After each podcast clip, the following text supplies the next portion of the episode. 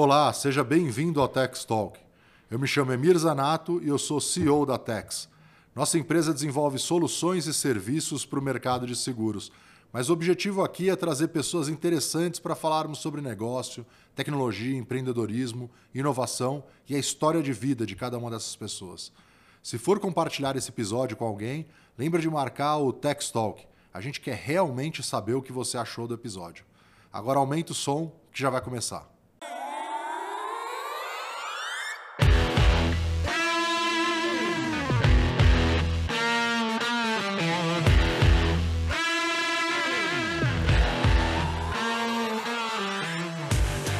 Olá, sejam todos muito bem-vindos a mais um episódio do Tech Talk. Hoje eu tenho o prazer de ter aqui comigo o Nick Mack.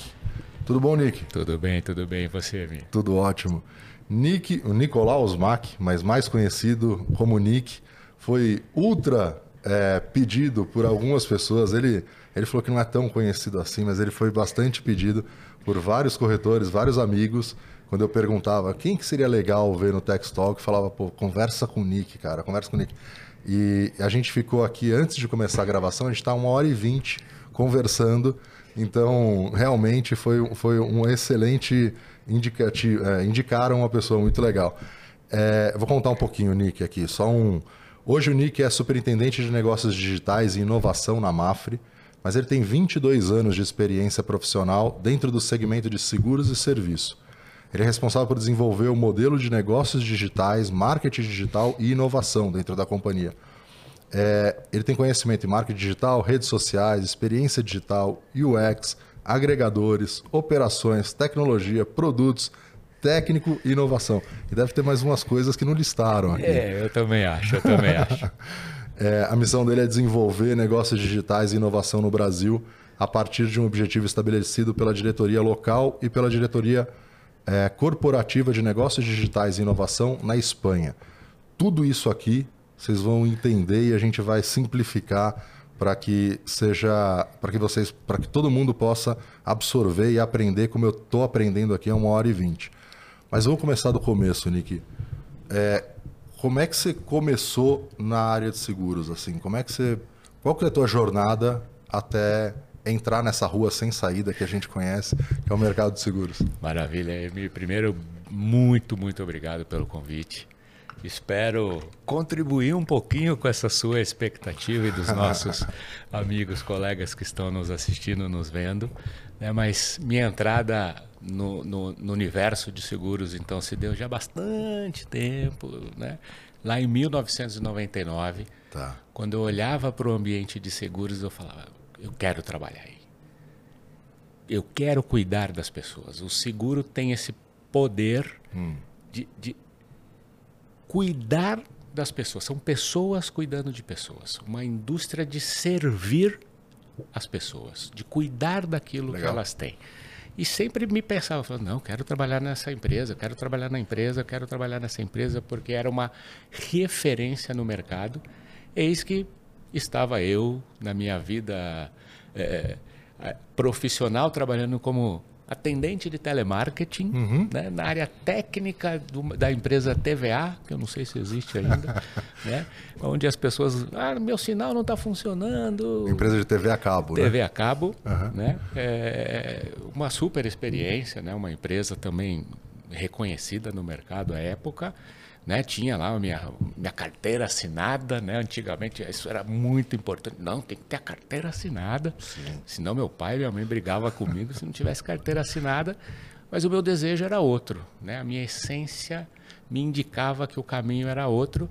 É que surge uma vaga, né? Nessa, nessa então seguradora e era uma vaga temporária.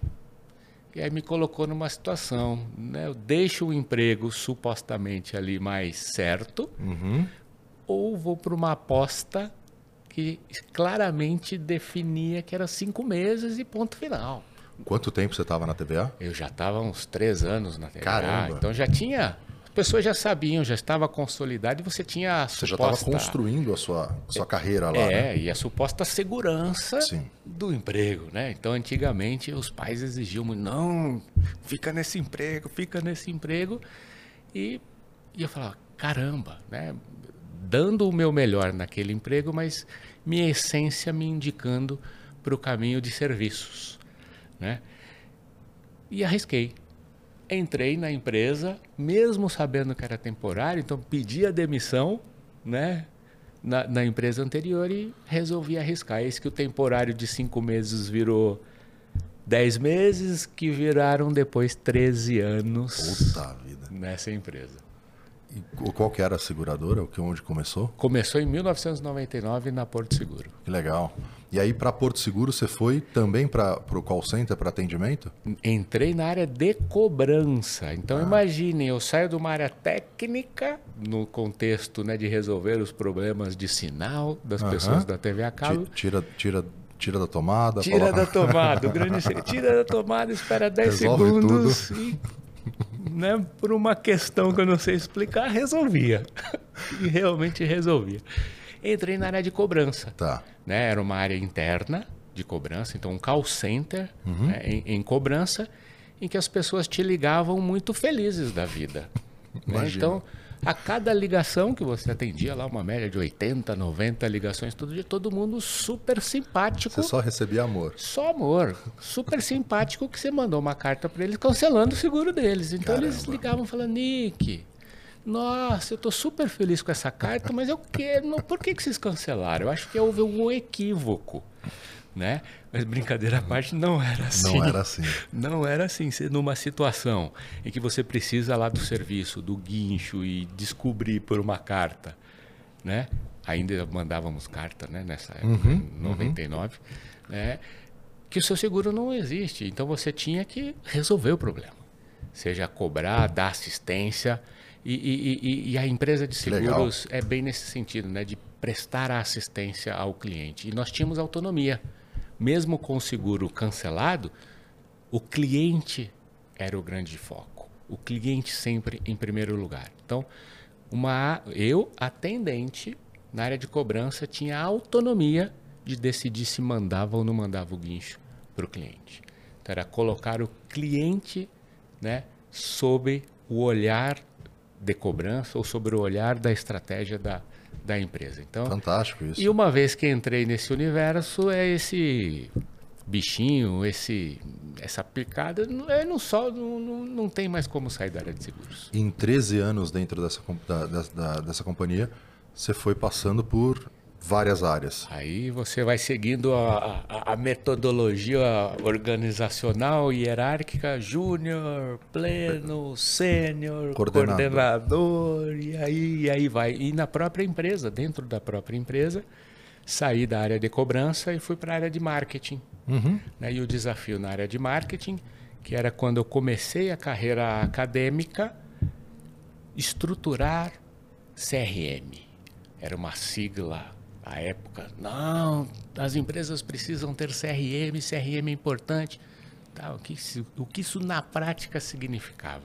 Significava, de fato, por meio dos dados em que o cliente te diz, ele te diz dados de formas diversas, Sim. numa ligação, nos produtos que ele tem, a forma de pagamento que ele tem, era como eu entendo cada vez mais o cliente a partir desse universo de dados e crio modelos de valor ao cliente, como eu me relaciono com os diversos clientes baseado nas diversas necessidades. Então já começava a se falar em segmentação de clientes.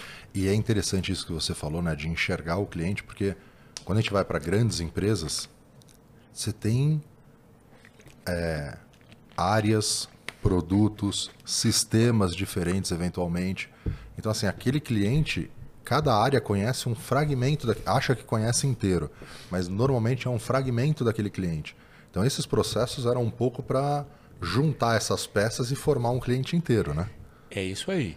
Quando ele, te, por exemplo, ele tem três produtos, cada unidade de produto enxergava o produto alto, o produto vida, o produto consórcio. Tá. Né? E nós tínhamos essa missão de enxergar ele completo. Uhum. O automóvel enxergava ele em partes. Então ele só enxergava o braço, o outro a perna, o outro a cabeça. Mas como a gente enxergava o cliente, o valor que esse cliente tem para a organização e a partir disso entregar cada vez mais melhores serviços a ele. Fantástico. Porque o, o, o, cliente completo, às vezes, vale a pena você vender alguma coisa que eventualmente não vale a pena. Né? Você, vale a pena fechar o seguro do Emir, daquele carro tal, que ele já teve não sei quantos sinistros? Não. Eu não tenho, tá? Então não me. Não é, vale a pena? Não. Agora, se eu sou um cliente que já tenho o Vida, o Residência, o, sei lá, N, o consórcio, N produtos lá, você fala, bom, peraí, peraí.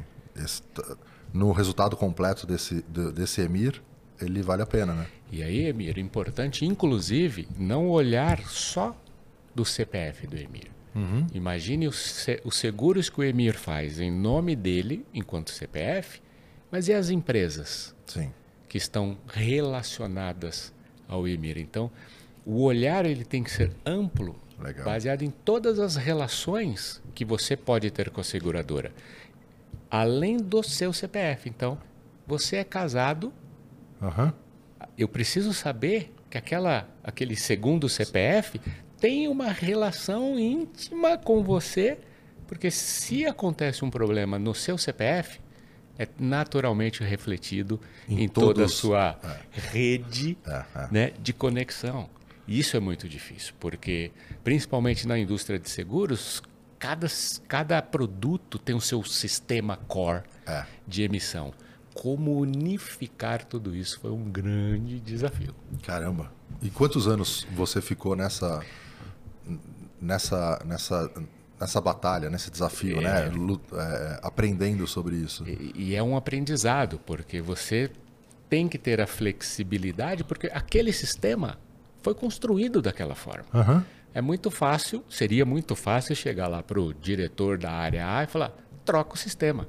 Vai falar, ah, não, vamos, vamos, vamos refatorar, como. vamos refazer o. Impossível. Aquele é o sistema core da empresa. Então, era importante buscar soluções que conversassem de uma forma flexível com as diferentes linguagens, por assim dizer, dos diferentes sistemas. Legal. Não, e esse desafio foram 13 anos né, nessa jornada na, na Porto Seguro. Pô, fantástico, fantástico.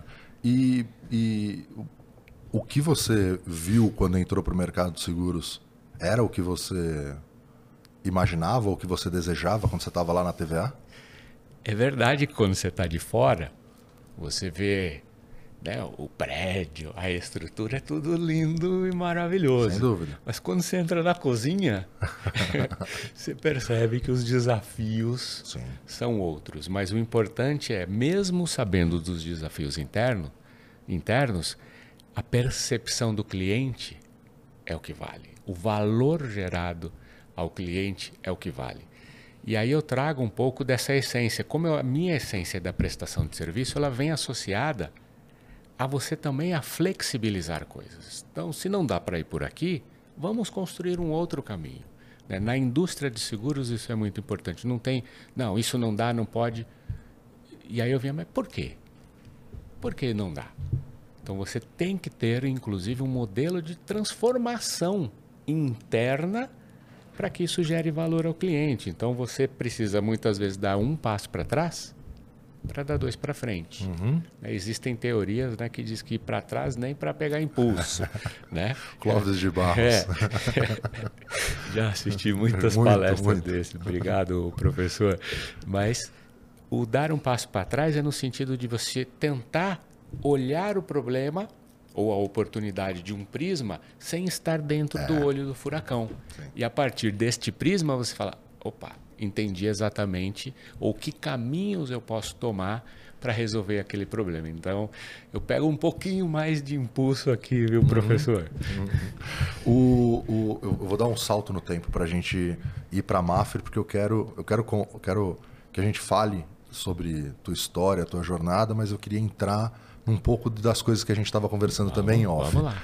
É, e aí você foi para a Mafre ainda não para a área de inovação. Você não. foi para atividade também relacionado ao CRM, a essa construção de uma visão única. É, exatamente. Então, o desafio proposto né, na, na, então grupo segurador BB Mafre Perfeito. era a implementação dessa visão única. Uhum. Né? Tecnicamente, a gente chamava de DBM, tá bom. ou do Database Marketing, mas que tinha o propósito de olhar o CPF, a relação daqueles CPFs né, em toda a cadeia organizacional. E aí pensando na seguradora Mafre e na relação com o banco. banco.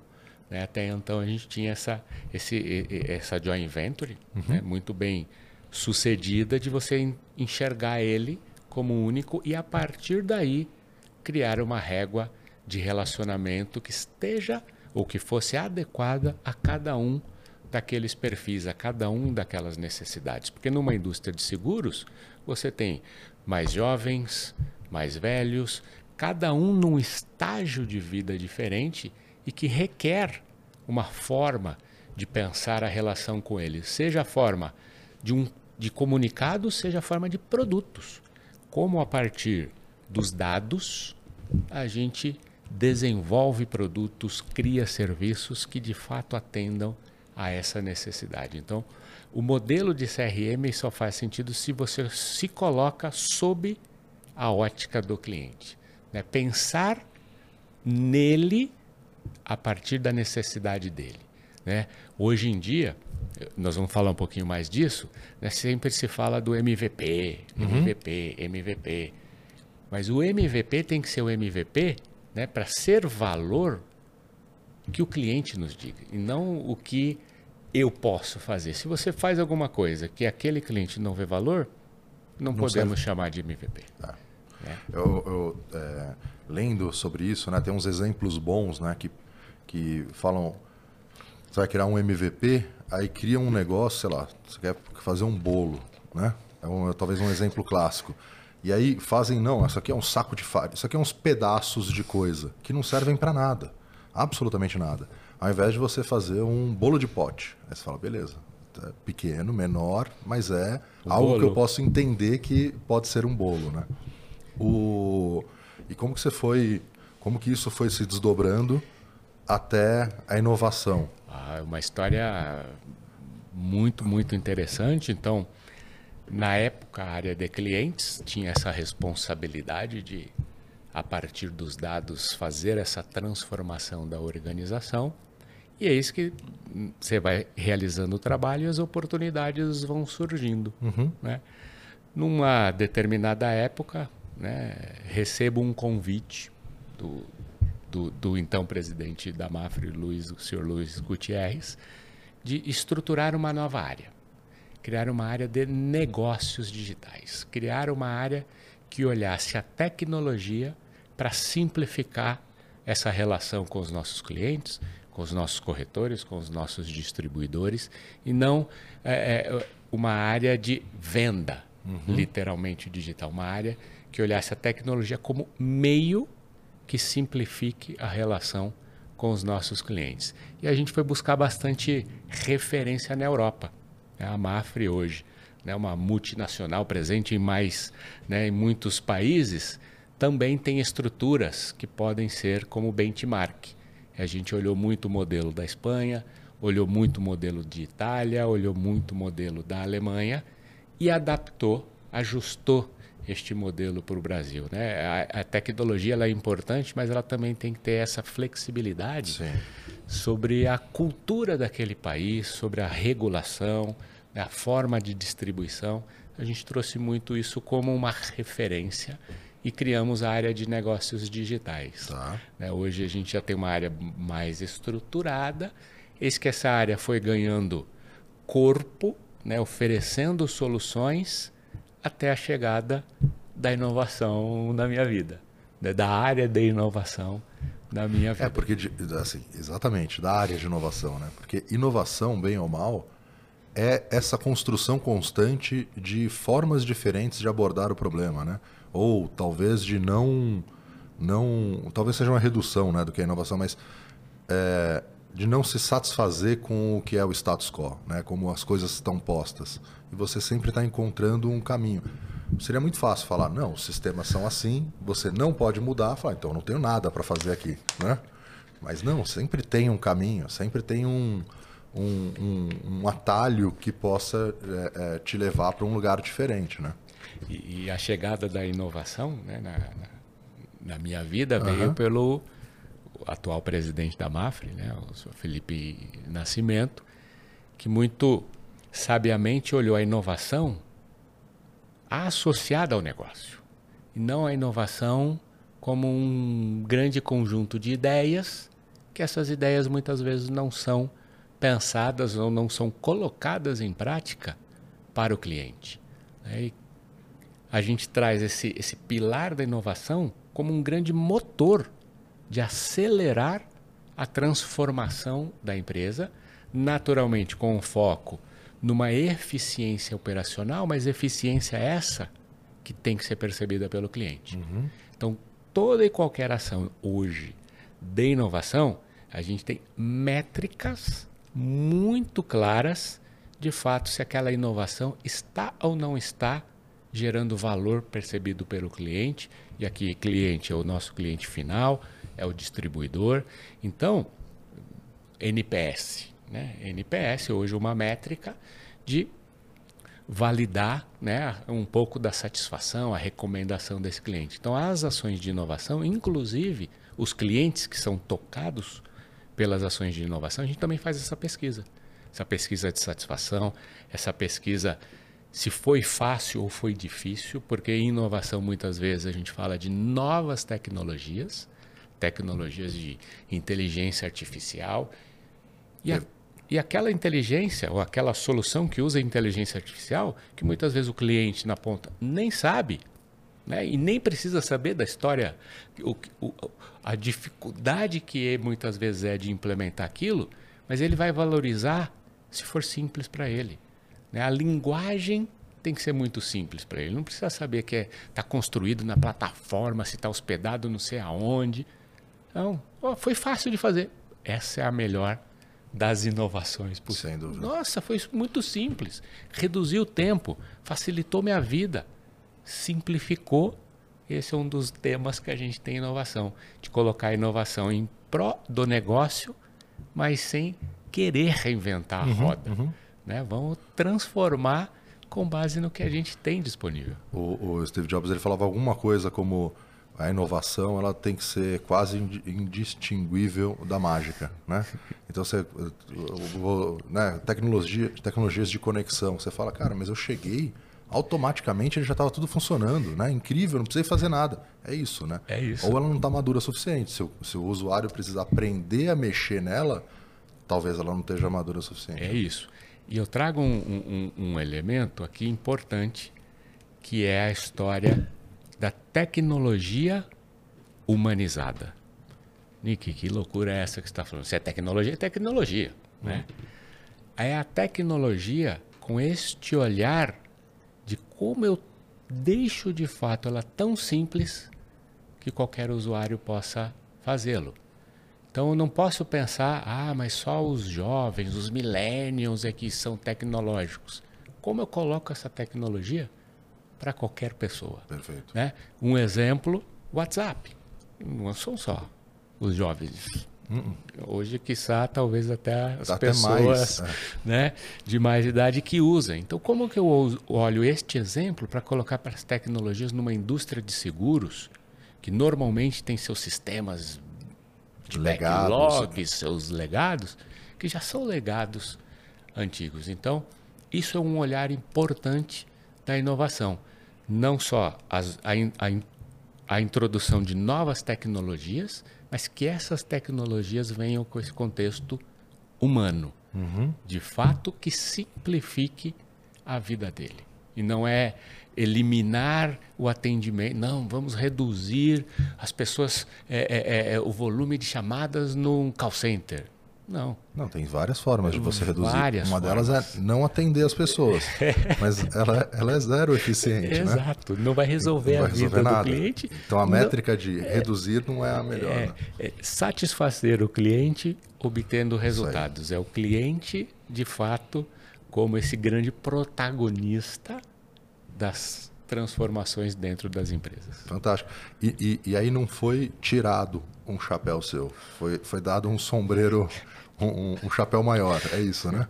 Como a gente diz em, em espanhol, então são dois sombreiros, dois sombreiros. daqueles mexicanos assim grandes, grandes né? porque é uma responsabilidade enorme, né? quando falamos de inovação, porque inovação, via de regra, não depende da área da inovação. A inovação ela está intrínseca em qualquer área da organização.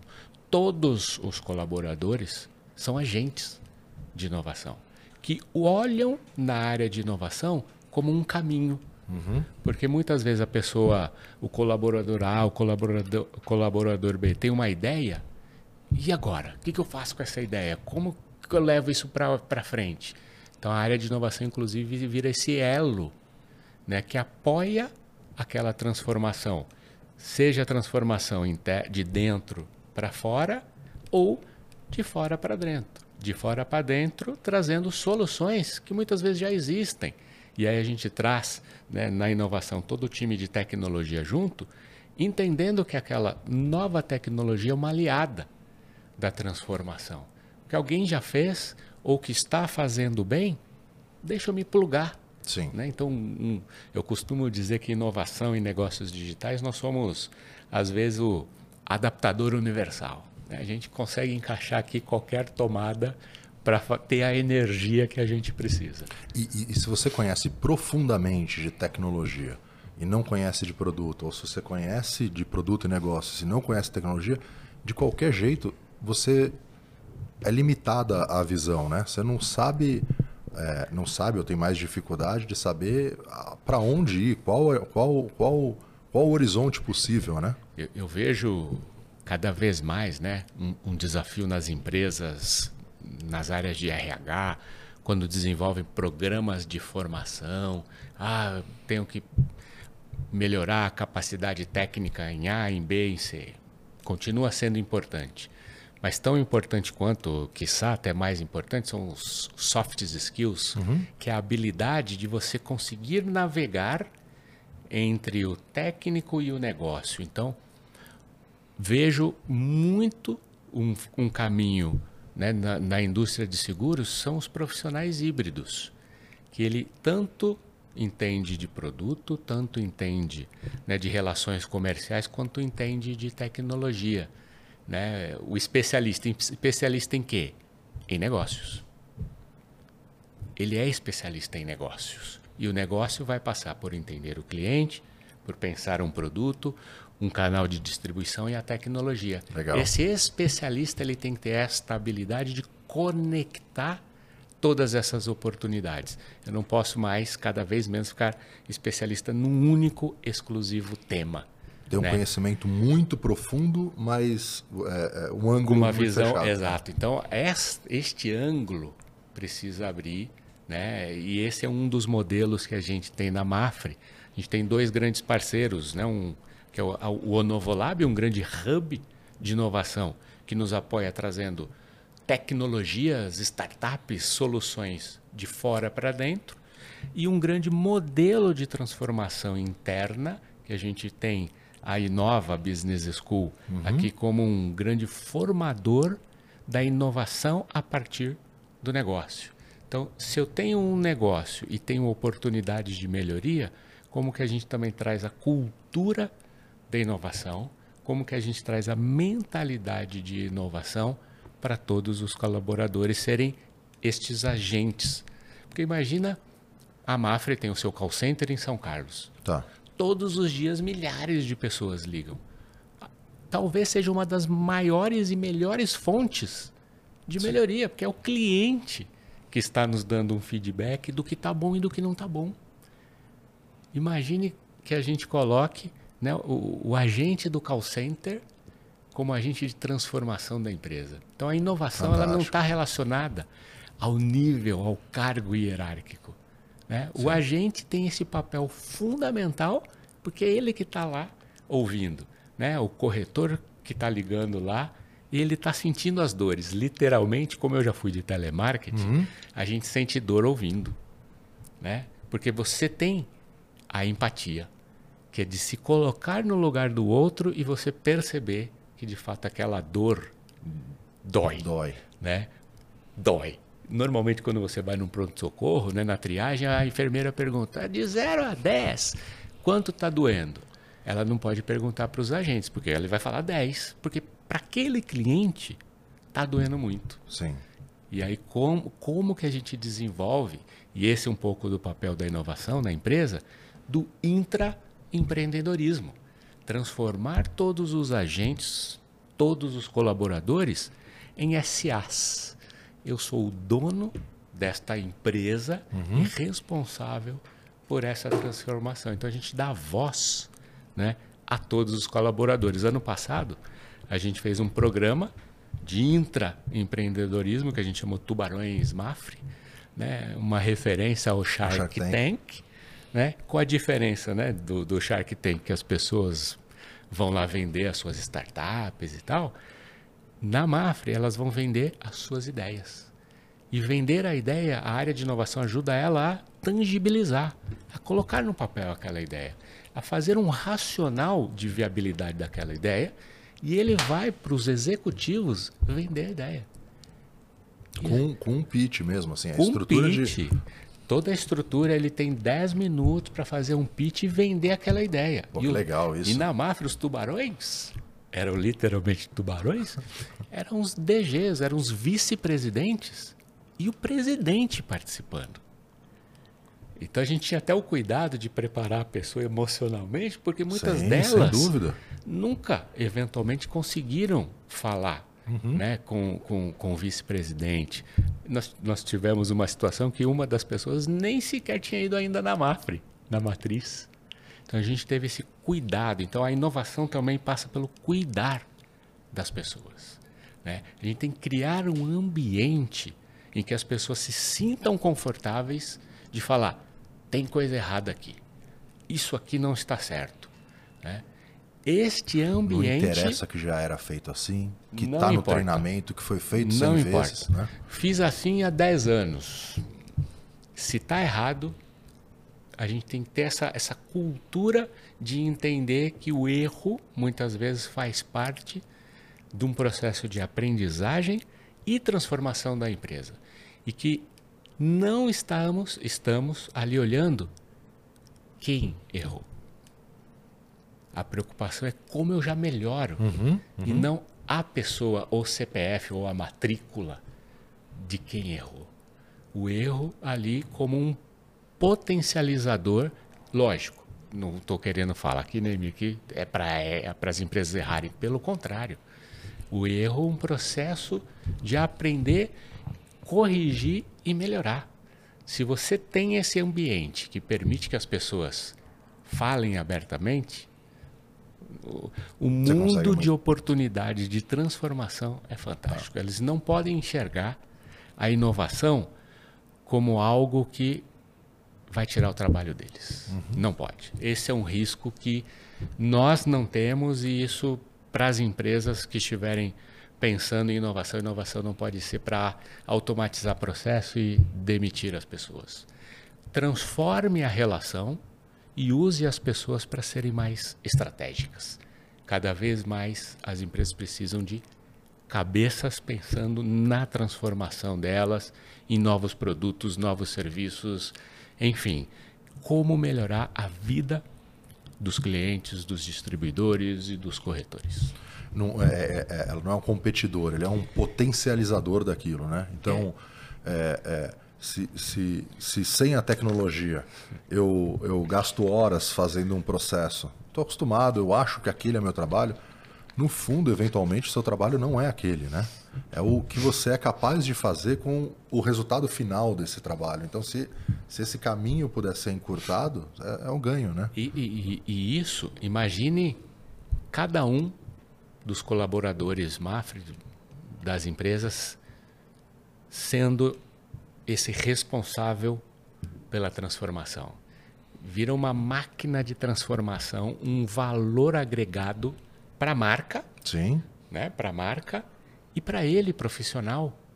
Profissionalmente, eu me sinto mais feliz, mais engajado quando eu estou fazendo algo bom, algo novo, algo diferente. Né? Isso, isso é a minha principal motivação. Ah, Nick, você trabalha numa ONG? Não, não é isso que eu estou falando. Eu estou falando que não é esse o principal motivo. E por isso que eu entrei na onda de seguros, porque conectou a minha essência, o meu propósito de servir, de prestar, de fazer o bem para as pessoas, sem olhar a quem, né? A gente vai ter uma frase, né, que você vai me perguntar daqui a pouco, Sim. que eu sei. Né? Eu tenho uma frase muito minha, muito minha, que eu já já eu comento com vocês, mas essa é a essência, né, de conseguir fazer e o que o cliente diga, nossa, muito obrigado. Esse é o meu prêmio. Quando ele de fato vê que todo aquele esforço valeu a pena. Quando ele nos diz na pesquisa, né, e a gente compara o antes e o depois da, da inovação, quando o resultado era X e melhorou X mais Y, esse é um reconhecimento que ele está Sim. dando. Né? E a gente falou um pouquinho de que muitas vezes a inovação tem um viés né, de que quem entra nesse modelo tem que ter o protagonismo dentro de si, porque você vai tentar fazer alguma coisa que ninguém ainda fez. E aí você vai descobrir coisas que ninguém ainda descobriu. E a partir disso você vai melhorando. E outras empresas muitas vezes podem olhar aquele processo e querer copiar, usar de referência. Fazer isso também é um reconhecimento Sim. de que você fez ou está fazendo alguma coisa bacana. Sim, é, é, talvez o maior dos reconhecimentos, né? E é, e é natural. Eu estava comentando com o Nick aqui, eu acho que eu comentei em algum episódio, que antes a gente ficava incomodado quando era copiado e tal, mas ou ou tido como referência. Exato. Né? E, e, mas é, é, talvez o maior dos elogios, né? Quando alguma coisa que você faz vira padrão de mercado, você fala, bom, acertei, vamos para o próximo. É, um, um, negócio que você falou é muito interessante, Nick, que é, é uma satisfação pessoal, né? Assim, você poder fazer alguma coisa que a outra pessoa fica feliz, fica satisfeita, muda a vida dela. Eu acho que a maior parte das pessoas tem isso na sua vida pessoal, né? Quando faz alguma coisa para um vizinho, para um amigo, para um conhecido. Dentro das empresas, normalmente as pessoas têm a capacidade de potencializar isso extremamente. Então hoje você impacta a vida de milhões de pessoas, né? E não é forma de falar, com certeza milhões de pessoas. É... Só que às vezes as pessoas não enxergam desse jeito. Elas não enxergam que dentro de uma empresa elas têm esse poder, né? Que é um potencializador do que satisfaz a ela. Ela muitas vezes entende que é só um trabalho, né? Como como algo a ser cumprido, estático e que se não for eu é outro. E, eu acho que essa é uma coisa que, que quem, quem busca inovar e fazer diferente tem talvez um traço desse, né? De enxergar aquilo, um negócio, uma empresa, como um potencializador do que ele pode fazer e se, se sentir feliz, né? né? É, é um pouco até egoísta, não sei, mas você fala, cara, olha isso, eu tenho a oportunidade de ir nessa empresa que é um, um, um, um poder enorme, né? uma máquina enorme, e as minhas ideias, o que eu fizer junto com o time, junto com todo mundo, é capaz de, de mudar a vida de várias pessoas. Né? E, e queria pegar esse, esse contexto que você trouxe, porque talvez alguém pergunte: mas será que eu tenho características para inovar? Tá. Será que eu sou uma pessoa inovadora? A resposta é, sem dúvida nenhuma, que sim. Todos são. E a pessoa inovadora tem um destaque que eu chamo aqui que é do inconformismo saudável. E eu, por que, que eu digo saudável? Porque tem um inconformado que fala isso não funciona, isso vai dar ruim, isso não dá certo. Ai, não vai dar certo mesmo. Se você já parte de um princípio, de uma ideia que não vai dar certo, não vai. Não, não seria nem correto chamar de ideia, né? Mas quando você olha como oportunidade, então, por isso, do contexto saudável é entendo que não está legal ou entendo que pode melhorar. E que essa melhoria não significa que, poxa, então eu estava fazendo sempre errado? Não. É, era, era daquela forma, mas você conseguiu tangibilizar de que pode ser melhor. Então, esse olhar de melhoria contínua em inovação ela é intrínseca. E também não considerar, entre aspas, aqui uma visão equivocada de que ah, eu fiz a melhoria e ponto, já fiz minha parte. Não, é, é, é cíclico. Você precisa melhorar, validar isso com o seu cliente, com o seu corretor, com o seu distribuidor e fala, e o que mais? O, o, por isso que esse inconformismo só vai morrer quando a gente morrer. Não, ele não para. E isso é uma característica né, de pessoas que querem fazer a transformação. Sim. E esse inconformismo, muitas vezes, ele vem associado a uma palavrinha. É pequena, mas ela é muito importante nos dias de hoje, resiliência. Porque se você quer mudar, muitas vezes você vai encontrar barreiras. Não, mas espera, mas por que você quer ali? Não, não mexe com isso não. Isso aí, pô, só vai dar mais trabalho. Não é mais trabalho. Né? Se você olhar que aquilo ali é mais trabalho, vai te desanimar. Você tem que olhar ali como mais um trabalho de transformação. E a, e a resiliência vem para te dar essa força de que não importa, você vai bater na porta 1, um, na porta 2, vai ouvir um não, dois nãos, três nãos, quatro nãos, mas se você está convicto de que aquilo vai mudar ou que vai melhorar, e um pouquinho que seja, e não precisa ser inovador, ou a inovação não precisa ser uma coisa da NASA. Coisa simples, que já façam a diferença. Então a resiliência. Eu não tenho, Emir, eu não contei isso para você, eu não tenho nenhuma tatuagem, mas se um dia eu fizer, vai ser resiliência. Porque é um valor, é uma atitude que você vai ter que ter. Porque você vem num. Muitas vezes você pode encontrar um contexto, como você bem colocou, poxa, mas caramba, eu sempre fiz assim. Oh, mas sempre deu certo. É, mas o sempre deu certo você está olhando no retrovisor. É. E o para-brisa? Né? Há, há, há, teorias que dizem por que, que o para-brisa, por que, que o retrovisor é pequenininho? Né? Porque você está olhando para trás menor. Mas olha o tamanho do para-brisa. Olha para frente. Para onde você está indo? Para onde que você pode ir ou para onde você está indo. E, e, e normalmente para onde é, o que te trouxe até aqui não te leva para o próximo passo. O mundo mudou, as pessoas mudaram, né? O, o, o, o Nick, o, para a gente tangibilizar para o pessoal, né? Me conta um projeto que deu certo, ou, ou interno, ou que trouxe uma startup de fora. Mas quando a gente fala em inovação, dá uma ideia de que tipo de inovação? Eu vou, eu vou explorar um pouquinho mais o projeto que a gente fez ano passado, tá. que deu super certo dentro da Mafre. A gente teve até a oportunidade desse projeto Tubarões, uhum. né, apresentar para o Comitê Global de Transformação e Inovação, no qual a gente tem o Felipe Nascimento representando como Brasil, mas a gente tem os principais executivos da Mafre no mundo, no mundo todo, enxergando a, o contexto da inovação. E a gente teve a honra, Legal. e digo aqui honra porque é um orgulho, uhum. né, um programa que a gente fez localmente, servir de referência para a Mafre mundo. A gente precisa, se é que existe, né, acabar com essa dicotomia que as coisas melhores já estão nos Estados Unidos ou estão na Europa. Não. Tem muita coisa aqui que a gente pode ser referência, inclusive. Não é só, ah, então essa tecnologia é da onde?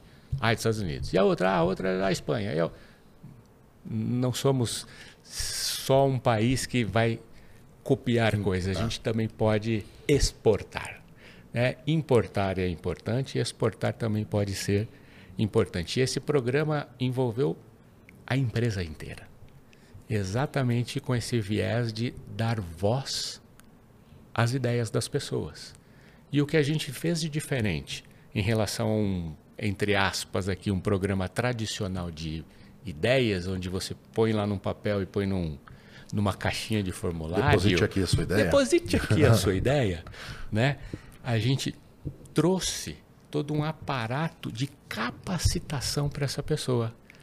Antes dela se inscrever, né?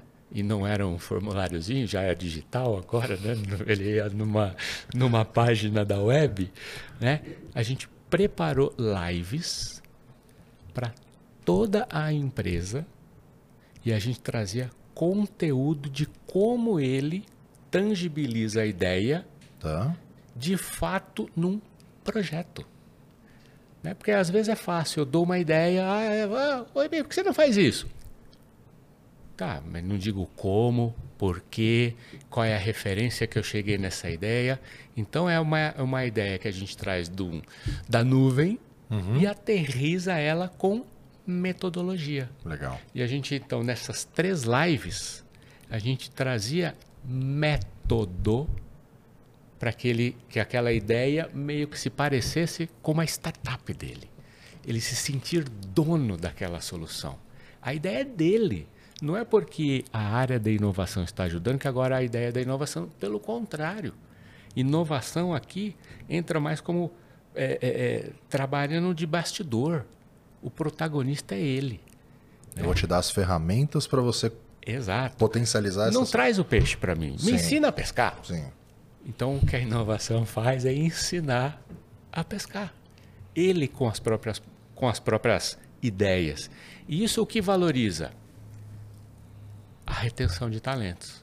É uma empresa que potencializa e ajuda a explorar os talentos que existem na empresa. Todas as empresas vão ter. Né? E cada vez mais competitivo esse universo está de talentos. Sem dúvida.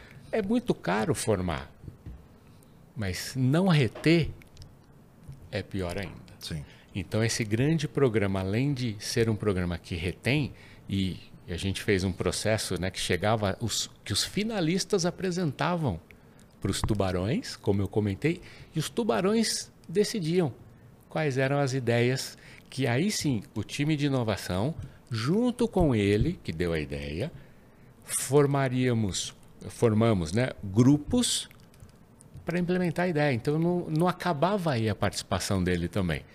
Ele entra no projeto.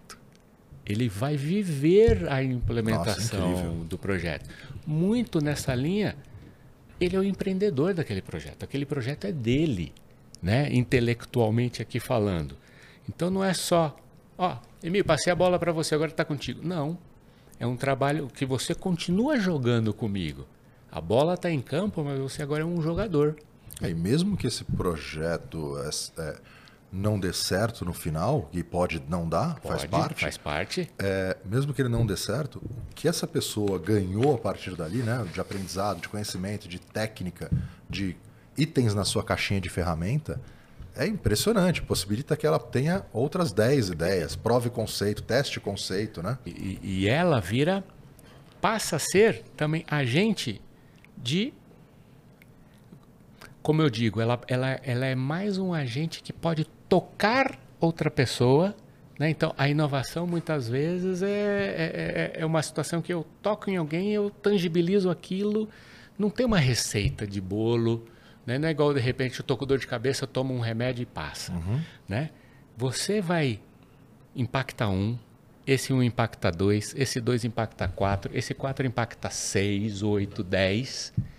E aí daqui a pouco você vê um ambiente de transformação natural, sem ser obrigatório. Então este programa que a gente fez, inclusive, as pessoas se inscreviam de livre e espontânea vontade. Nada obrigatório.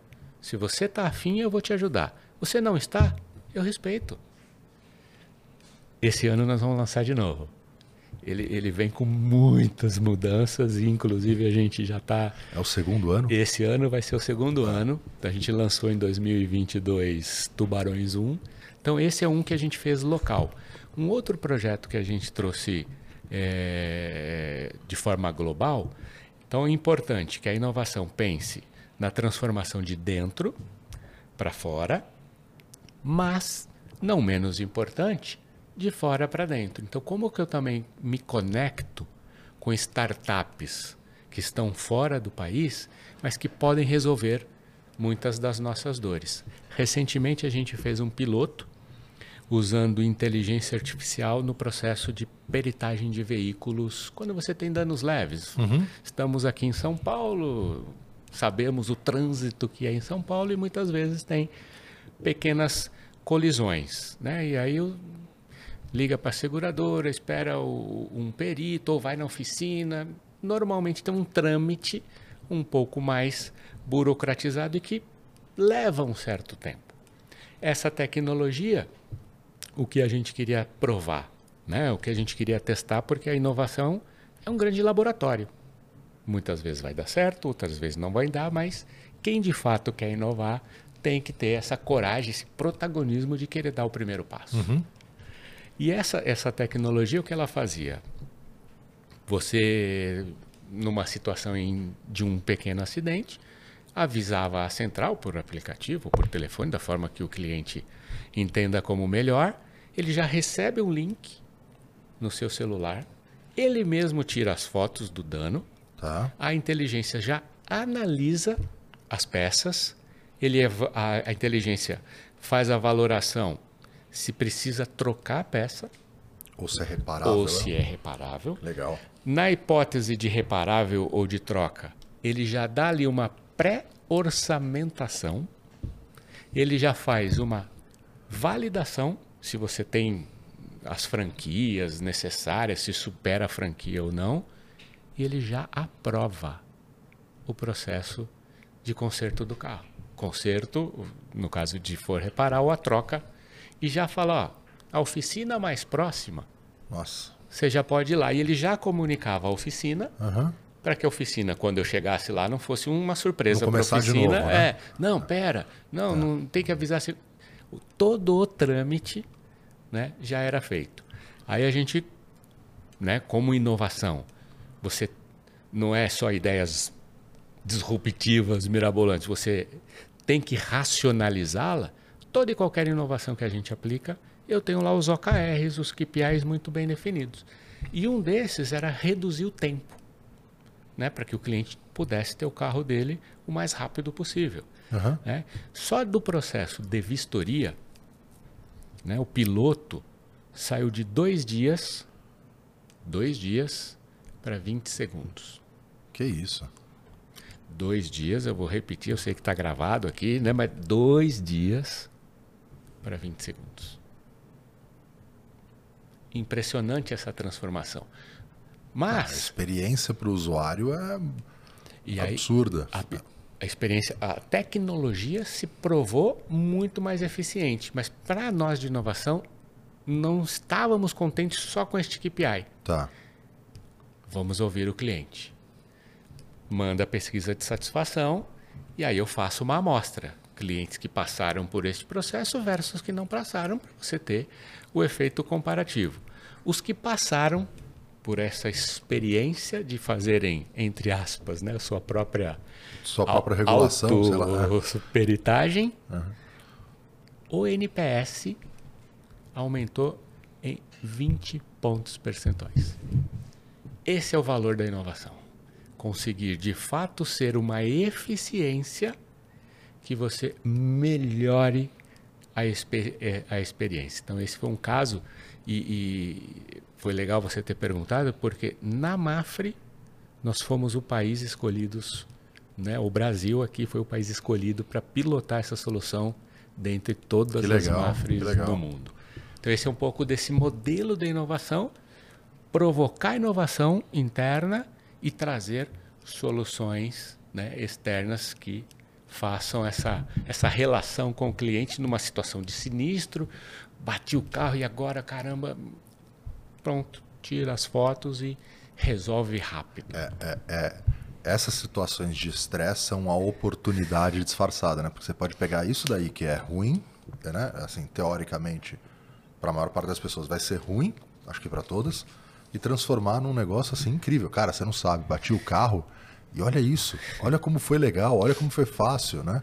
Então, eu acho que isso tem um valor é, até de para as pessoas compartilharem de rede assim muito grande, né? E, e- e a gente perguntou, a gente tem um depoimento de, um, de uma corretora que, que fez esse procedimento em nome do, né, do, do, do cliente, a corretora falou. Quando ela recebeu a informação da reparação, que, que já estava ok, ela falou, é só isso? Mas será que é só isso mesmo? Não tem que fazer mais nada? Porque até te coloca numa situação, cara, mas era entre aspas assim, agora ficou desse tamanhozinho. Não está faltando nada? Vocês têm certeza que é só isso mesmo? A gente às vezes até desconfia, bom, né, que aquela situação de tão boa que foi, não, não pode ser. É isso, é isso. Já está amplamente aplicado? Não, rodou Não, é, o piloto. o- isso. O que, que normalmente o modelo de inovação onde a gente se concentra mais em realizar POCs, que são provas de conceito, para ver se tem ou não tem aderência, se responde ou não responde os KPIs, se a tecnologia está ou não está devidamente é, estruturada, porque as, dependendo da solução, a startup pode não estar talvez tão preparada. Sim, volume né? é muito grande, né? O volume da operação de vocês. Porque quando a gente faz a POC e o piloto, eu separo um, uma base específica. E a preocupação e, e, e, importância é, dando certo, eu preciso escalar. Uhum, uhum. A inovação precisa olhar por um olhar que, que eu atinja ou beneficie o máximo possível de clientes. Então, eu trato num ambiente reduzido, mas eu preciso que a tecnologia, né, dando certo a prova de, a prova de conceito ou piloto, que ela possa né, ser escalável. Então, a gente tem um cuidado de, nas POCs, nos pilotos, sabe, fazer essa análise prévia para de fato não ser um laboratório que você está tentando criar A, mas com o ingrediente B. Sim. Aí não vai fazer muito sentido. Então, a inovação usa isso como um laboratório, traz sempre o cliente interno, então a pessoa da área de sinistro, ela é o sponsor. E aí a gente entrega um relatório pós-POC ou pós-piloto, né? a gente chama de one page, uhum. que traz todos os detalhes do que aconteceu naquela situação e entrega para o executivo da área, falar, tá aqui, a nossa, o, o ISO, né? O ISO de inovação tem o carimbo, pode continuar. Aí ele, dono daquele processo, executivo daquele processo, ah, e aí ele já Legal. implementa e aí vira vira mais uma rotina, mais um sistema, mais um serviço disponível para todos os, os clientes. E eu imagino que tenham várias, mas tem algum, porque a gente está falando de inovação, né? Então, mas tem algum que você pode dividir com a gente que não deu certo? Eu, eu, falo, né? Eu, até para enquanto você, você pensa um pouco, é, eu, eu até falo em eventos, né? Nas coisas do mercado que a gente tem, eu sinto muita falta das coisas erradas, né? Do que não deu certo, do, do que eu não fiz, do que eu gostaria de ter feito. Porque normalmente a gente conta a história, já falei isso aqui algumas vezes, a gente conta uma história que parece muito linear. Parece que você na TVA já sabia que ia ser. E não é. Nem é, a pau. É assim, né? Com vários vales é, que você é, acha. É o eletrocardiograma. É. E com alguns vales você fala, ferrou tudo, né? E então eu, eu, go eu, gosto, eu, gosto de conhecer, porque eu acho que ali estão os grandes aprendizados, né? Ali é onde você fala, cara, entendi. Olha, olha o que pode dar errado numa situação dessa, né? Não eu sei vou... nem se, se é errado, mas que não deu certo. Não, é, é, é. Eu, eu, eu, costumo também olhar a inovação como uh, este processo contínuo de aprendizado. Tá. Como o erro ele é permitido e ele é entendido como um caminho importante deste aprendizado, muitas vezes o não ter dado certo vai me ajudar no próximo, na próxima sprint ou na próxima squad a melhorar. Né? Então a gente não trata o erro como quem é o culpado daquele erro. Ah, é o Nick. Não. O uhum. erro não proposital, não feito de forma a errar, mas feito de forma a, a aprender com ele. Eu trago duas situações aqui, Emir, que eu acho que podem ser interessantes. E que a própria área de inovação vai também melhorando os seus procedimentos. Por mais que a gente tenha método, o próprio método também tem que ser adaptado, tem que ser modificado. Um dos casos, uma área nos procurou, né? E, e, e, e, é legal falar disso porque a inovação muitas vezes você tem que ser o protagonista de ir atrás da mudança e à medida que a inovação vai tendo o, o, essa cultura de inovação na empresa, as áreas também te procuram. Então, um caminho de mão dupla. Isso é muito legal. Já é, é não, de, passa a ser, inclusive, um reconhecimento uhum. do trabalho que é. você vem fazer. Uma confiança, né? Uma confiança. Cara, me ajuda. Uhum. Ajudo. Né? Eu ajudo. Muitas vezes você também atua como psicólogo. Sim. Você tem que ouvir mais do que executar. Inovação você ouve e fala, opa, esse é o pedaço. Né? Esse é o pedaço em que eu vou, enquanto inovação, atuar. E um dos pedaços, em um desses projetos, né, tinha um pedaço que era melhorar a forma de gestão de projetos. Tá. Como que eu consigo dar uma visibilidade na organização né, dos N projetos que existem nas áreas, planejamento e tal, Ah, bacana, vamos atrás então, chamo o Novolab, faço lá um briefing e passo pelo processo, pelo processo dos pitches e o sponsor, né, a época, fala, opa, não, essa, essa, se a gente conseguir essa solução aqui, nossa, eu resolvo os problemas aqui de gestão de projetos da empresa. Eu falei, oh, encontramos. Acho que golaço. Tiro, cer é. Tiro certo. Como próximo passo é realização da POC, né, dessa prova, para ver se de fato o, o pitch né, da startup vai se tangibilizar. Ok. Neste caso específico, quem tinha que realizar a POC era a área. Tá. Então, ela então deixaria de usar o sistema A Uhum. para usar o sistema B. Dependia dela conseguir usar o sistema B. Qual foi a oportunidade de melhoria aqui? A gente não considerou que isso ia gerar mais trabalho para essa pessoa. E aí, baseado no que Além ela do projeto, além a do mudança projeto. de uma ferramenta para outra. Exato. E aí ela não conseguiu, por uma questão lá de organização, sair do sistema A, porque era o sistema que toda a empresa rodava no sistema A.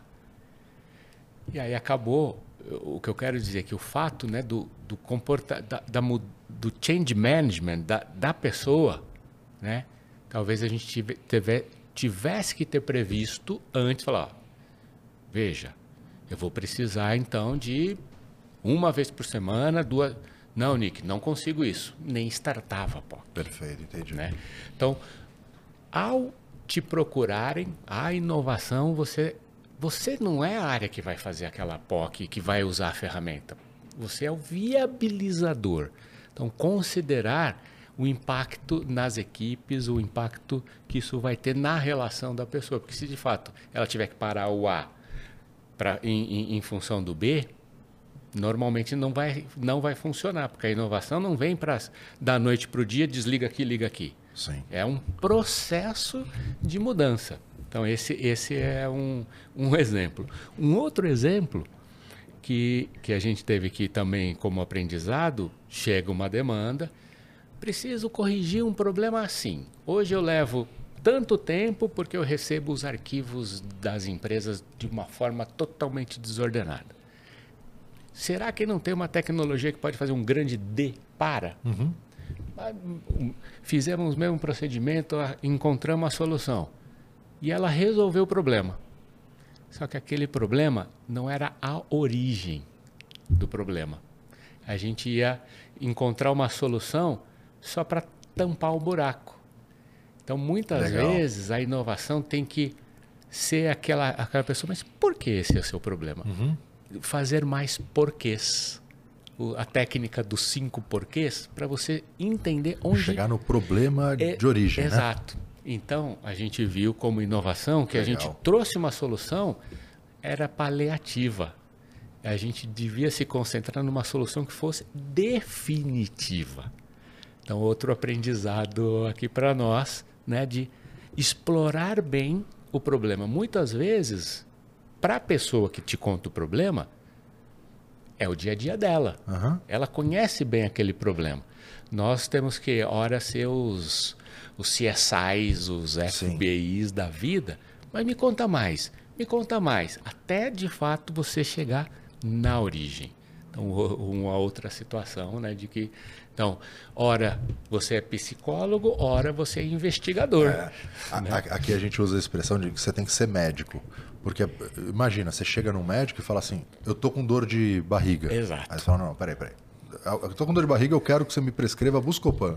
Aí fala, não, peraí, peraí. O que, que você está sentindo?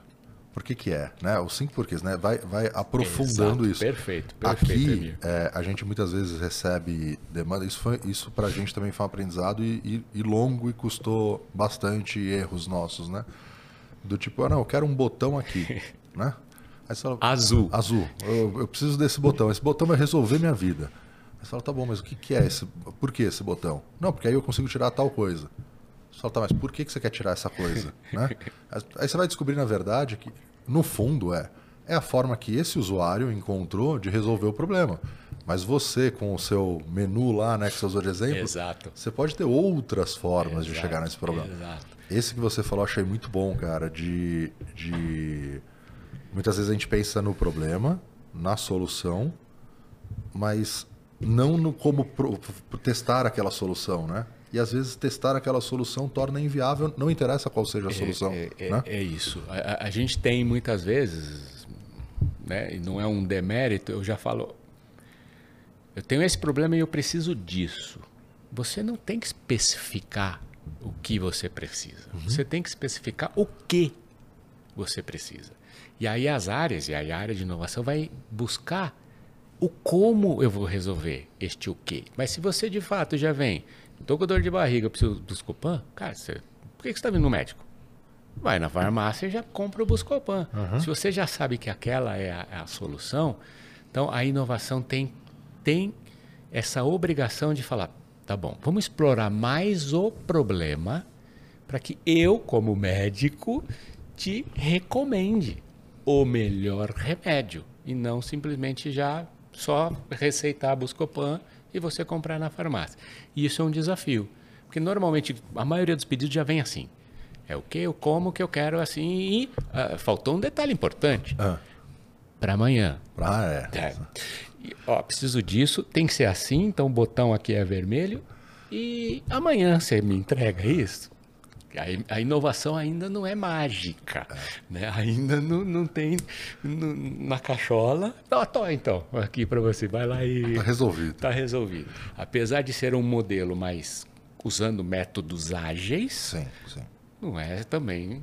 Não é mágica. Não é mágica. É. O, o, o Nick, o, o, inovação já foi muito caixa preta, né? E você falar assim, não, eu estou inovando, eu tenho minha área de inovação, ela é secreta, a gente já fez isso bastante aqui, ela é secreta, ela é não sei o que, enfim. Mas cada vez mais o que a gente vê, o, o, iniciativas que funcionam, que trazem resultados interessantes, mas que, óbvio que são difíceis de aplicar, é na parte de inovação aberta, de você ter outras fontes, como você mencionou, né? Você tem um parceiro, ele conecta outros hubs. É, como construir isso assim? Qual, qual, qual um caminho para isso, né? Para que você possa contar com mais ideias, mais empresas, mais pessoas inovando junto com você? Bem, eu acho que tem vários caminhos, várias oportunidades, né? O importante na inovação é você, de fato, definir o que você quer como inovação e onde a inovação você acredita que tem que atuar. Porque a inovação é transversal.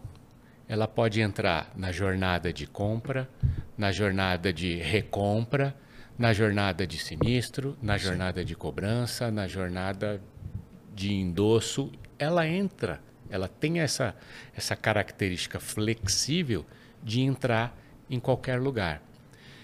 E aí a definição estratégica da inovação vai te ajudar a definir o caminho para uma inovação aberta, para uma inovação interna e que tipo de parceiros você tem que buscar.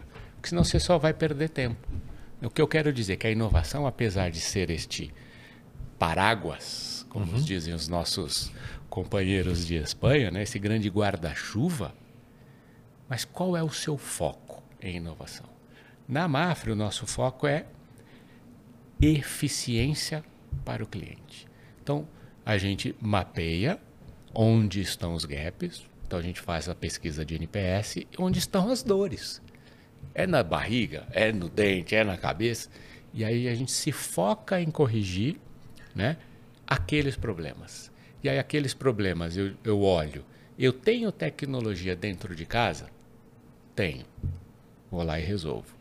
Não tenho tecnologia, aí foi o que a gente fez, se associou a um hub que já se conecta ao mercado de startups, Legal. que traz a solução para aquela dor. Então, ora, nós somos médicos clínicos gerais, mas o clínico geral depois coloca o jaleco de cirurgião, porque eu vou resolver exatamente aquela dor. Por que para nós foi importante se associar ao Onovolab? Porque o Onovolab faz o filtro. Senão teria que ter estrutura dentro de casa, porque viriam centenas de startups, sim, sim. né? Cada uma com o seu valor, uhum. naturalmente cada uma com o seu valor, mas sem necessariamente atender aquele, aquela dor, aquele ponto específico. Então, no nosso caso, a opção foi por um hub externo, né? mas que ele fizesse esse, esse pré-filtro que ajudasse a gente a dar foco. Né? E isso é importante, porque senão você vai ser um, um, uma fila de TI. Você vai ser uma outra área de TI, você vai ter não sei quantos vai ter projetos. Nome de inovação e vai ter um. É, exato, não é essa. A, a, a, a, a inovação não vem para substituir TI, inovação vem para se conectar, ser um, uma esteira paralela de transformação sem concorrer com os projetos prioritários pela organização. A inovação dificilmente vai conseguir entrar num contexto de que é o processo de emissão, é o, é o, é o core do legado. Ela vem como conectores externos que simplificam essa operação ou que Fantástico. aceleram essa operação. Então, o caminho da Mafre, né, pelo, pelo Novolab aqui no Brasil, e né, corporativamente a gente se chama de MOI, M-O-I, que traz esse contexto de Mafre Open Innovation, de estarmos abertos à inovação. No caso, a Mafre, a vantagem de se conectar em outros países, porque a gente analisa as startups nacionais e as startups globais. A gente tem uma outra, um outro pilar do InsureSpace, que é o pilar que olha inclusive para injetar dinheiro nas startups, né? promover o crescimento das startups que tenham relação com o mercado de seguros de interesse. Então a gente faz né, investimento em algumas das startups ao redor do mundo. fantástico, fantástico. É, como você falou, né, esse exemplo que você deu regula do, do sinistro, é, eventualmente é fantástica a solução e por qualquer motivo ele ainda não consegue escalar para atender vocês e aí faz sentido você fazer um, um aporte. É, o que, que você vê como tendência, assim, a gente vê muito, não só corretores, mesmo seguradoras, é, é, qualquer player no mercado, a, a tecnologia está chegando, né, as coisas têm mudado numa velocidade muito grande. Nosso mercado é um mercado mais tradicional. A gente estava falando agora há pouco até sobre site, SEO, né? Então, a gente tem um, um, universo de, de corretores que explora muito pouco o canal digital, marketing digital. Então, Nesse contexto de mudança que deixa algumas pessoas motivadas e outras pessoas ansiosas, né, com medo, o que, que, você, o que, que você enxerga que é um pouco desse caminho e como, como navegar nesse cenário? Né? A gente está tentando montar para esse ano, então uma novidade que eu te conto aqui em primeira mão, é, é uma espécie de MOI, né, o nosso Mafre Open Innovation, MOI Labs. Tá que, que, isso, o que, que isso quer dizer na prática? É como se a gente pegasse as tecnologias emergentes, as te novas tecnologias, e as colocasse num laboratório de seguros, para a gente já começar a entender o que é aquela tecnologia, que tipo de impacto ela tem no contexto de seguros da nossa indústria e trazer a empresa, os executivos, os colaboradores para vivenciar aquela tecnologia. Né? Seja uma tecnologia né, que se falou muito, agora parece que está se falando menos como o metaverso, uhum. seja o chat o GPT. GPT, né? Porque como em qualquer organização você lida com diferentes níveis né, de pessoas, de graduação, de conhecimento, esse contexto do Labs é para a gente uniformizar esse conhecimento dentro da Legal. organização, contar com a visão do usuário, do, do, do, colaborador que está ouvindo o cliente, à medida que ele entende aquela tecnologia, como eu uso aquela tecnologia para melhorar a vida do cliente. Então, esse MOI Labs, ele não é um. A gente não quer que seja uma palestra sobre chat GPT, é sabendo o que é o chat GPT, que tipo de aplicações eu trago eu para dentro da empresa. Então, é como se fosse um grande programa de brainstorming, uhum. né? mas trazendo para um conhecimento geral do potencial daquela tecnologia dentro do nosso mercado de seguros. Então, chat GPT, Nossa, é, é, é, realidade aumentada, o próprio 5G que a gente fala e já está entrando, que tipo de impacto isso tem? Então, esse labs do, do conceito de laboratório, como que eu introduzo um entendimento disso para a corporação e que tipo de aplicações eu já posso sacar, que eu já posso tirar, né, para melhorar o dia a dia das pessoas. E isso pode entrar no que a gente chama né, de grande menu de cardápio e, e as pessoas. De, se você, eu, fosse perguntar, ah, me conta o que, que você acha do chat GPT, para um, para dois, para três, eu teori, possivelmente eu vou ouvir distintas opiniões. opiniões. Eu falo, tá, e isso no, na sua área, no seu processo que você é responsável?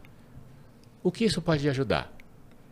Normalmente a, o, o, entendimento da tecnologia está, ah, não, é o chat GPT. É como se eu estivesse olhando para fora e falando, é, como é. eu incorporo essa atividade ou essa tecnologia no meu processo?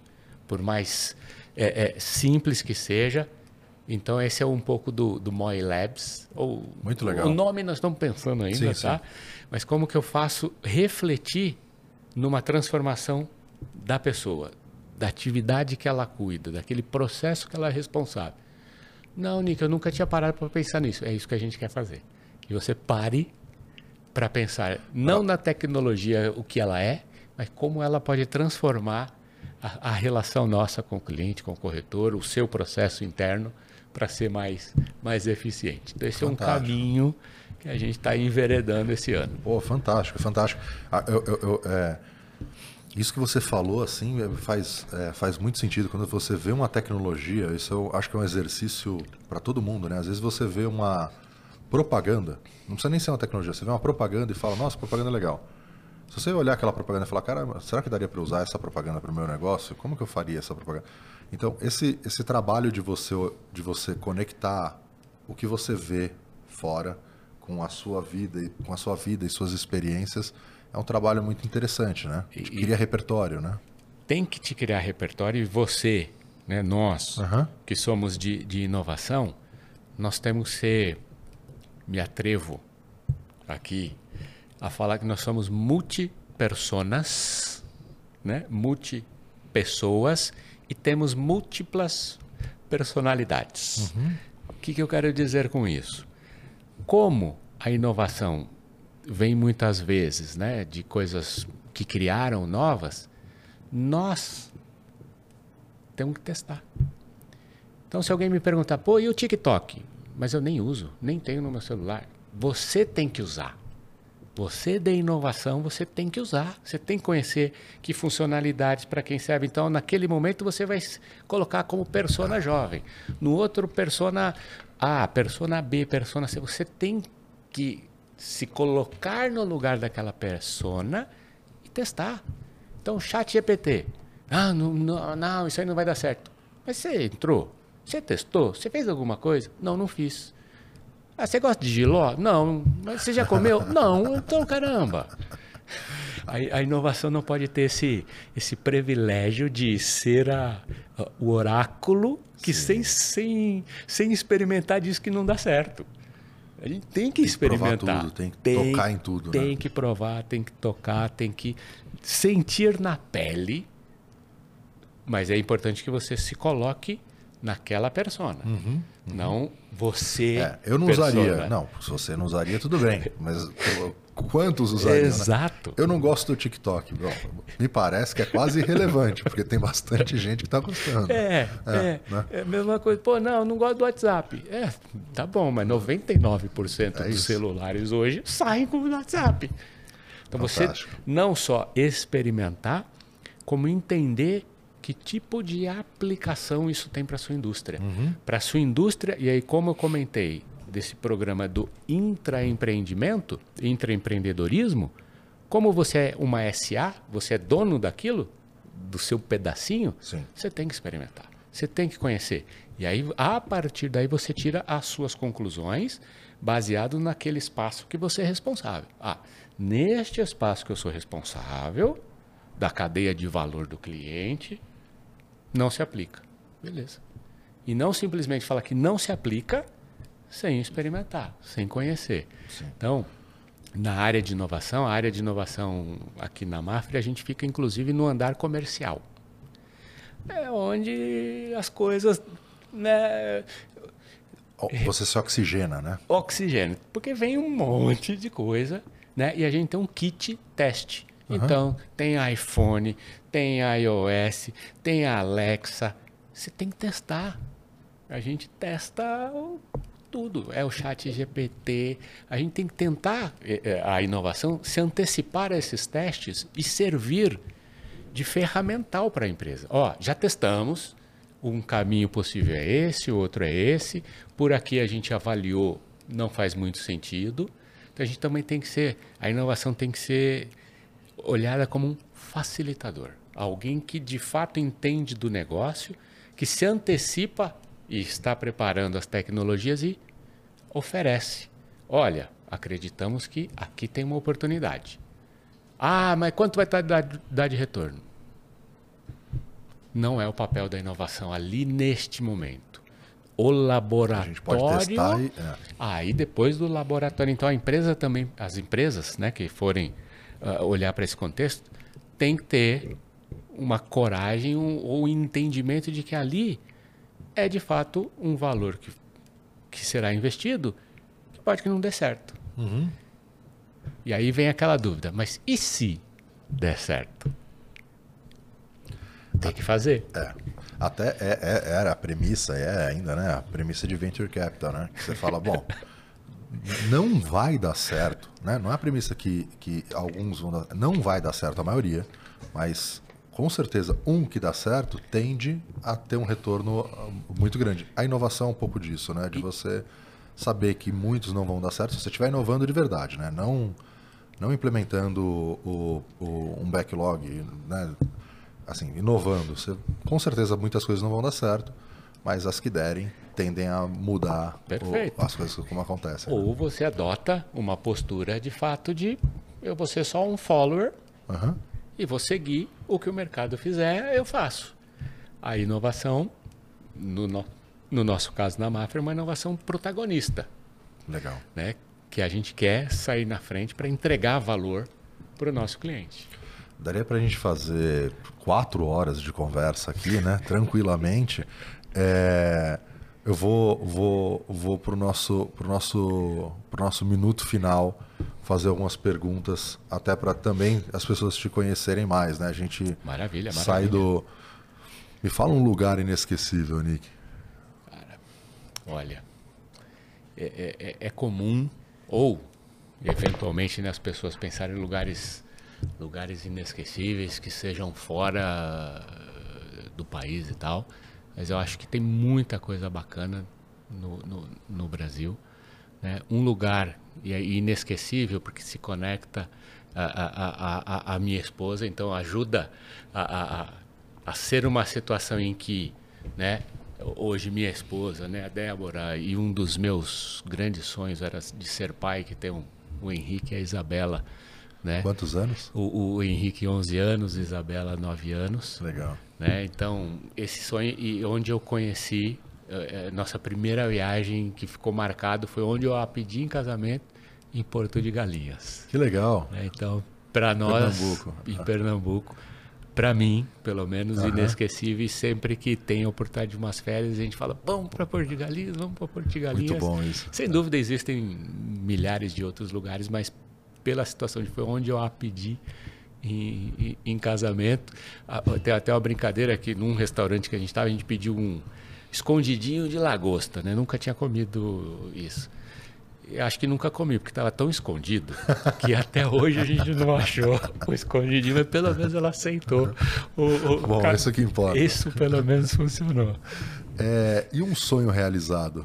Ah, um dos, dos sonhos que eu tive foi de ser pai, né? de, de, de, de conseguir, e eu me cobro muito como pai no sentido de tentar ser o, melhor exemplo possível. Né? E o melhor exemplo possível é no que tiver ao meu alcance, mas de tentar dar o máximo de possibilidades a eles, né? sem definir um caminho A ou B, porque eu acho certo, né? de, de ser um, um, uma referência de que, até pelo contexto da inovação, testa, prova. Que esporte você gosta? Futebol. Testa. Vê se é futebol, se é vôlei, se é basquete. Uma outra história interessante, aí o pessoal acho que de casa vai, vai, vai querer, vai ficar chateado comigo. Eu, eu, eu tenho simpatia, tá. não sou de em estádio, tenho simpatia pelo Palmeiras. A minha esposa, que já foi da torcida independente, né? São Paulina.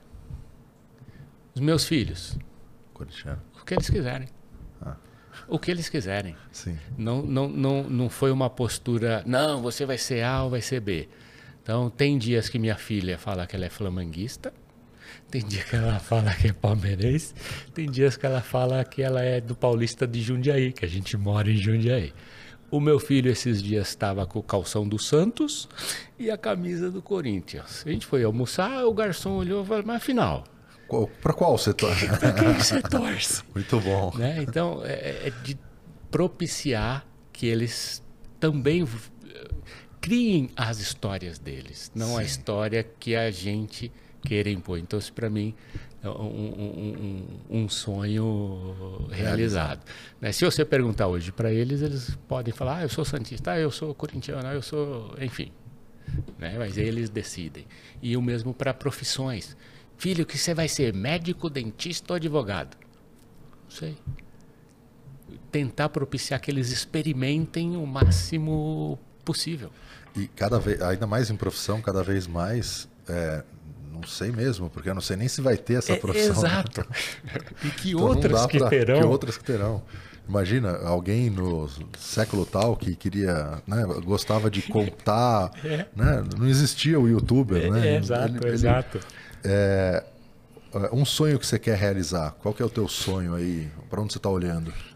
Um sonho ainda é trabalhar fora, no mercado ou americano ou no mercado europeu da gente trabalhar Legal. fora. Deve ser uma baita experiência, hein? Eu acho que é. Já tive a chance de, de, de algumas vezes para a Espanha, mas muito no contexto Mafre, uhum. e, e, e, eu acho que a gente, o brasileiro pode sim ter posições estratégicas, posições que gerem valor para esses mercados também. Então a Europa é um mercado que, que, que tem essa vontade eventualmente né, tá lá na, na Mafre, num contexto de inovação, buscando diversificar essa inovação, pensando talvez aqui com, com um contexto de tropicalizar essa solução, porque muitas vezes é difícil você em mercados diferentes entender o, o, o mercado de seguros no Brasil, mas eventualmente estar lá com esse conhecimento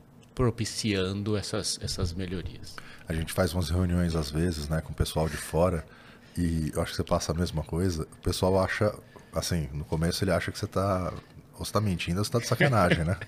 Ele fala, não, não é assim, né? É, é muito, é muito diferente, tem umas características bem peculiares. É, um livro. Cara, eu, eu, eu queria, eu vim pensando hoje de manhãzinha, né? Eu, eu, eu, eu não queria dar uma sugestão de livro e nem uma sugestão de filme, se você me, perdi, me, me permitir. Pode tudo. Mas eu queria dar uma sugestão de uma série. Tá. Uma série do Netflix. São seis episódios, pessoal. Passa rapidinho no trem, no metrô, você baixa. Que é a, é a série que conta a, o surgimento do Netflix. Chama Som na Faixa do Spotify. Do, do, uh, conta a história do Spotify. Conta é? a história do, do Spotify que está passando na, na Netflix. Na Netflix. Eu, eu assisti já duas vezes e é impressionante como a gente, vocês, né, que estão enveredando, que querem falar mais de inovação, impressionante as dificuldades que existem, mas a importância da resiliência, de acreditar, de buscar, de, de, empreender. A inovação vem muito de um contexto de empreender. Você tem que acreditar. Então deixo aqui esse, essa sugestão. Acredito que vão, vão gostar. Vale, vale muito a pena. pô, assino embaixo. Comecei a assistir o primeiro episódio, fui até as três da manhã assistir a, a, o negócio inteiro. É muito, É muito, muito, bom. muito legal. bom. E um ídolo. Cara, eu, eu, eu, eu não, não tenho, por, por concepção pessoal, Tá. né? Não, não, não figurar um ídolo em uma pessoa em si. Né? Para mim, o ídolo, ou a forma de pensar o ídolo é sempre a família. Né? Para mim, a família é o ídolo, é o elo né? que te dá forças quando Legal. você precisa, que te reabastece de energia quando você precisa. Então, eu olho muito a família. Né? E não estou falando de gênero, estou falando de, de um conceito Sim. de família aqui. Né? É, Para mim, são os grandes ídolos aqui da minha vida. E, esse, e, e o que me move é tentar ser o mais correto né? possível para que eles sejam cidadãos de bem. Né? Não importa a quem. Incrível. E qual que é a tua frase? Cara, eu tenho, eu tenho uma Tô frase. curioso, desde o minuto 12 da. Eu tenho uma frase muito, muito minha, né? Eu costumo falar lá na- com o meu time na Mafra, né? Um filósofo grego que se chama Nick Mack, mas que, que para mim faz muito sentido. Que o passado serve para aprendermos com ele e não nos prendermos a ele. Então eu uso o passado como background do que deu certo, do que não deu certo, mas sem uma amarra de que é a, que tem que ser feito daquele jeito. Então eu a- uso o passado para aprender com ele, mas sem me prender a ele. Essa, Caramba. É, essa é a minha frase. Muito boa. Eu, eu- eu vou, eu vou pedir para cortar um adesivo e colar na área de inovação. É isso, cara. É isso. Muito legal. Muito legal. Nick, obrigado. Poxa, um prazerzaço. Eu, ó, eu vim sem relógio, nada de relógio, nem sei quanto tempo foi, mas para mim um super prazer, um belo papo. Eu é que agradeço demais esse convite de vocês. Só tenho a te agradecer. Tudo aquilo que eu falei da Tex, que você consegue ver o dia passar tal, a gente faz ao contrário aqui. É, aqui. É o efeito de shopping aqui, você não Exato, sabe. exato. E, pô, muito obrigado, de verdade. É, pela franqueza, né? Pela transparência, contar as coisas, dividir. Eu acho que esse, é, a gente estava conversando um pouquinho em off, esse talvez seja uma das maiores potências e das maiores novidades que a gente pode trazer para o nosso mercado, em tudo. A gente cada vez mais jogar junto. Uma crítica que eu faço é que muitas vezes a companhia muda alguma coisa e o corretor nem fica sabendo, mas o corretor é o principal canal de distribuição dele. E às vezes o corretor tem uma dor e nem leva para a companhia. Se a gente de verdade jogar mais junto, a gente tem uma potência muito maior. E o que a gente precisa no nosso mercado é disso, né? A gente tem um universo de oportunidade. Totalmente de acordo. E, Nick, obrigado. É, espero que a gente tenha outras conversas, espero que aqui ou em outros formatos. E Tex, todo mundo aqui está sempre à tua disposição também. Do nosso lado, todo o time Mafre, todo o time de inovação, vai ser sempre um prazer estar aqui com vocês. Valeu, Nick. Um abraço. Valeu, pessoal. Até mais.